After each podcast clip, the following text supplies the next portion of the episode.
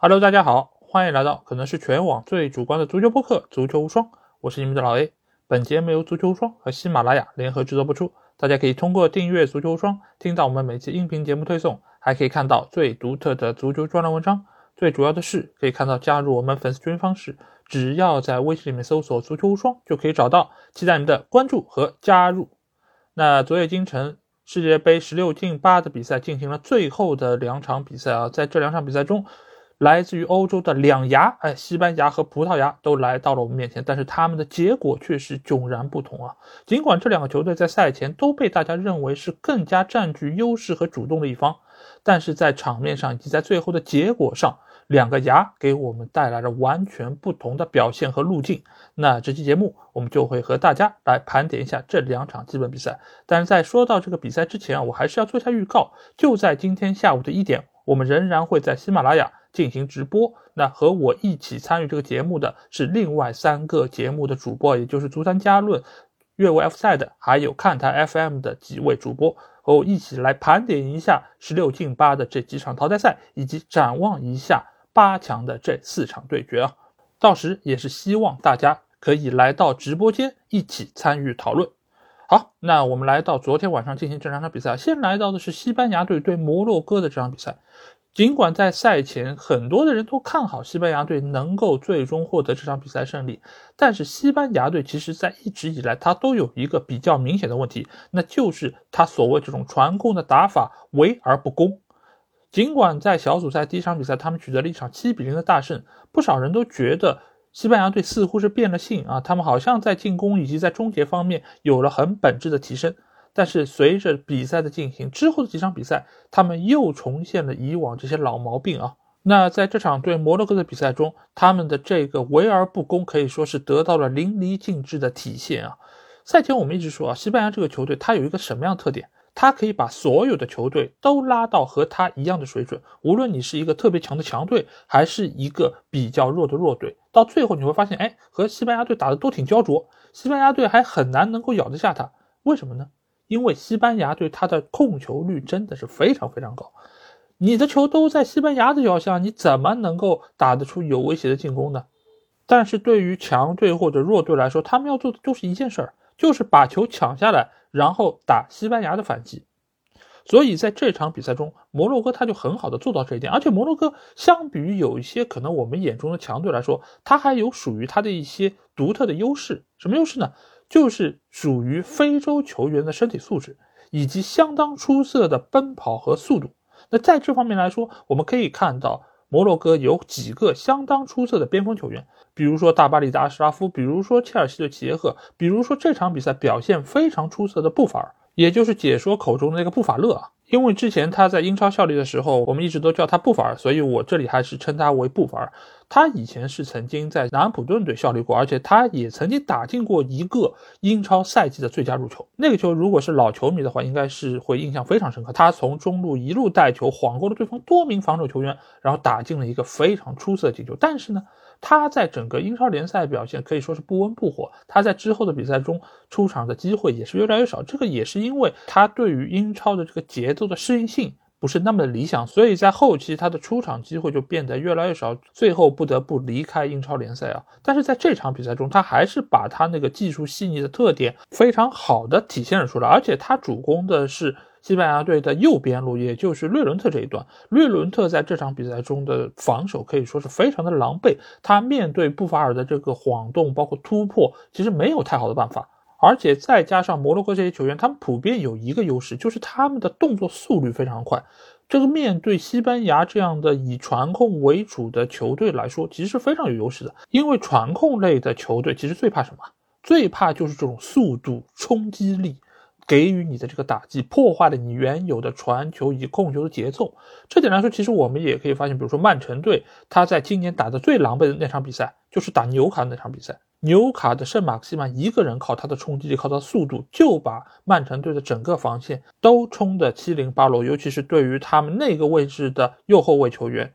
凯尔沃克，那场比赛可以说是他这个赛季表现最拉垮的一场。为什么？因为这种打法其实比较怵这种冲击力强的球队以及这种冲击力强的球员。而在另外一端啊，西班牙这场比赛他们并没有首发他们的高中锋莫拉塔。这个考量我大致能够理解为是恩里克想要以这种小个球员或者说是这种灵动的球员来冲击摩洛哥这些比较高大强壮的后卫，他想要以技术来抗衡对方的力量。但是最终从结果上，我们也可以看到效果并不是特别理想，因为他们这两个中卫球员阿古尔德以及塞斯都是有非常丰富的英超比赛经验的，而这两个球员本身也不是属于那种笨重的高大型的后卫，所以他们的转身速率还是能够得到相当程度的保证。再加上两个边卫球员阿什拉夫还有马兹拉维这两个球员也可以给到后防线相当大的补充。所以，整个摩洛哥这场比赛，他们的后防线的表现是相当出色的，让西班牙队很少能够拿到机会。即便是在后期莫拉塔替补上场之后，其实他也没有办法能够从这几个中卫球员中占到太大的便宜。这个其实就是我们刚才说到的，摩洛哥球员他本身的身体素质就是非常好的。莫拉塔他也不是属于那种冲击力非常强的中锋球员。所以就使得西班牙队在很长一段时间里面没有办法能够取得太好的破门得分机会，这一点也可以从数据统计上得到非常好的验证啊。就是西班牙队尽管是获得了十三脚的射门，但是他们真正打中门框的射门只有一次，给到对方门将布努的挑战其实是不够的。反倒是摩洛哥尽管只有六脚射门，但是却有两脚是打中了门框。所以从比赛的进攻质量上来说，摩洛哥显然是更好的一方。如果真要说西班牙队在进攻方面有亮点的话，那可能就是他们替补上场的尼克威廉姆斯，因为这个球员他是有相当不错的单点突破能力的。那他给到西班牙队反而是能够带来一定程度的变量，给对手的防线也造成了很大的不确定性。但是这样的球员对于西班牙队来说可以说是凤毛麟角，在以往来说可能也只有阿达马特拉奥雷是这样的一个类型。但是本身恩里克对于这种类型的球员他是不信任也不青睐的，所以在整个队伍中，这本身就不是一个主流的打法。那关键时刻拿来偶尔冲一冲，又能够起到什么太好的效果呢？那最终这场比赛就进入到了点球大战啊！在赛前我们就看到西班牙队说他们是加练了点球，而且恩里克说我们是练了一千个点球。这一千个点球真的就好像是把一千个球放在了球员的心上啊，他们的压力就变得无比的巨大。因为你想一想，你拿着这个球去点球点，你去罚，你想，老子已经罚了一千个点球了，这个点球要是再罚不进，这个打脸得打成什么样？所以这无形之中就给了球员非常大的一个压力。而且我们也知道，点球这个东西啊，其实不是靠练练出来的，或者说你与其说练的是点球，不如说练的是心态。你怎么能够以一个更加平和的心态来面对对方的门将？这或许比你发一千个更加重要。再加上这场比赛他们运气不太好，遇到的是一个点球门将布努。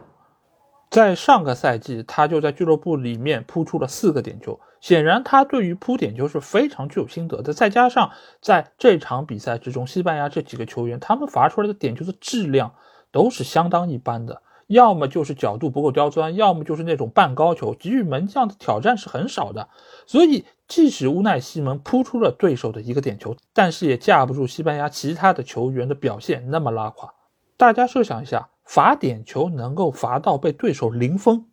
那除了对手门将的能力之外，本身罚球球员的这个水准也是非常堪忧的。真的是很少能够见到这样的场面，尤其是在世界杯十六进八淘汰赛这样比较关键的比赛之中。所以大家看一看啊，无论昨天日本队点球的水准有多差，有没有练过，你发现西班牙这种练过的也好不到哪去。所以最终摩洛哥队也是依靠点球大战，成为了唯一一支出现在八强之中的非欧洲和南美的球队啊。同时，来自于死亡之组的四个球队也在这一刻。全部被淘汰出局。好，那接下去我们来聊一聊葡萄牙对瑞士这场比赛啊。在赛前，其实球迷对于两个球队的看好程度是差不多的，尤其是很多的球迷都觉得，如果 C 罗继续在这场比赛中首发，那葡萄牙队的出现可能就会蒙上一定的阴影啊。所以当首发阵容出来的时候，大家都大吃一惊啊，C 罗居然真的没有首发。那最后的结果我们看到，哎，C 罗没首发。葡萄牙队取得了一场六比一的大胜。如果我们学过控制变量的话，我们一定会知道这场比赛的关键人物是谁呢？哎，你说对了，就是凯塞洛啊，因为凯塞洛这场比赛他也没有上，或许你可以认为就是凯塞洛没上，葡萄牙队取得了一场大胜，但是 C 罗没上，对于这场比赛葡萄牙队的发挥可以说是至关重要。为什么？有几个原因啊？因为在这场比赛开始之前，很多的球迷都说，葡萄牙队上 C 罗那是没有办法，因为葡萄牙队没有其他前锋了，C 罗不上又上谁呢？哎，让你们看看这场比赛，他们上的就是来自于本菲卡队的拉莫斯。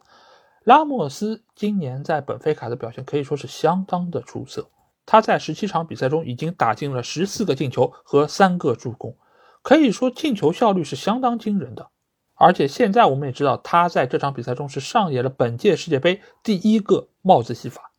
更为重要的是，他在上半场的伊始阶段就替葡萄牙队打进了一个非常关键入球。这个进球不但打得非常漂亮，而且这个球对于葡萄牙队掌控住这场比赛的主动权是非常重要的。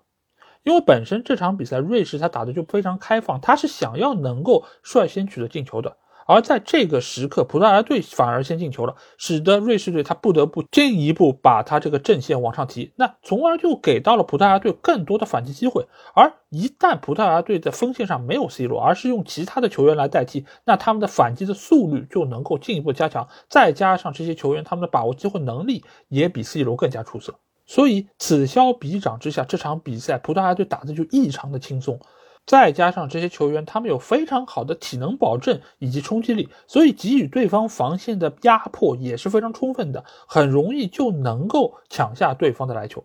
所以不得不说啊，没有 C 罗的葡萄牙队真正成为了一个可以有机会拿到世界杯冠军的一个强队。而就当球队取得大比分领先的时候，他们最终还是派上了 C 罗，希望他能够在比赛中也取得进球。但是并不是大家没有给 C 罗机会啊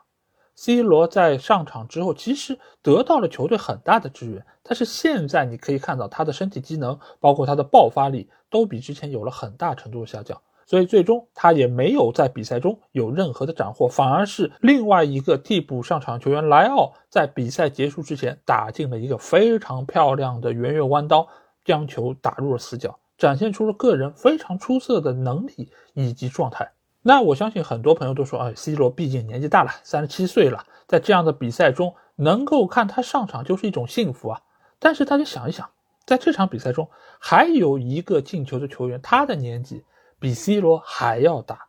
他的腾空、他的跳跃、他的头球攻门也是力拔千钧的。那为什么一个三十九岁的老将能够展现出这么出色的状态和制空能力？而 C 罗作为一个替补球员，而且又是以自律啊、专业啊著称的这么一个球员，在场上却没有办法把握得住队友给他创造的机会呢？那这个时候，你如果要说 C 罗不容易，C 罗厉害，那不如在这时候啊，我们来吹一吹佩佩吧，对吗？以往在我们心目中的武森佩佩，现在已经踢得越来越务实，而且他对于自身身体条件的保持也是相当出色的。这场比赛的那个头球就可以很好的体现这一点，所以如果在之后的比赛中，葡萄牙队的主帅桑托斯仍然可以做出让 C 罗替补这样的决定的话，那葡萄牙队真的是有可能变成一个非常可怕的对手。那反观瑞士的这一块，我觉得亚金这场比赛其实对于瑞士队的定位其实出现了一定的偏差，当然也有可能是因为他也没有想到 C 罗会替补上场。所以整个对于后防线的布置其实都落空了，但是更为主要的是，他是想要能够一口吃掉对手，让本方的进攻球员在上半场的很长一段时间里面都压得过于靠上，所以在身后留下了给葡萄牙队反击的空间。这个其实是他失算地方，而且他也没有及时对于阵容做出调整。当然，在失球之后，这些问题就被进一步的放大。所以这场比赛可以说瑞士队是收获了一场完败啊！无论是从球员的实力方面，还是从教练的技战术布置方面。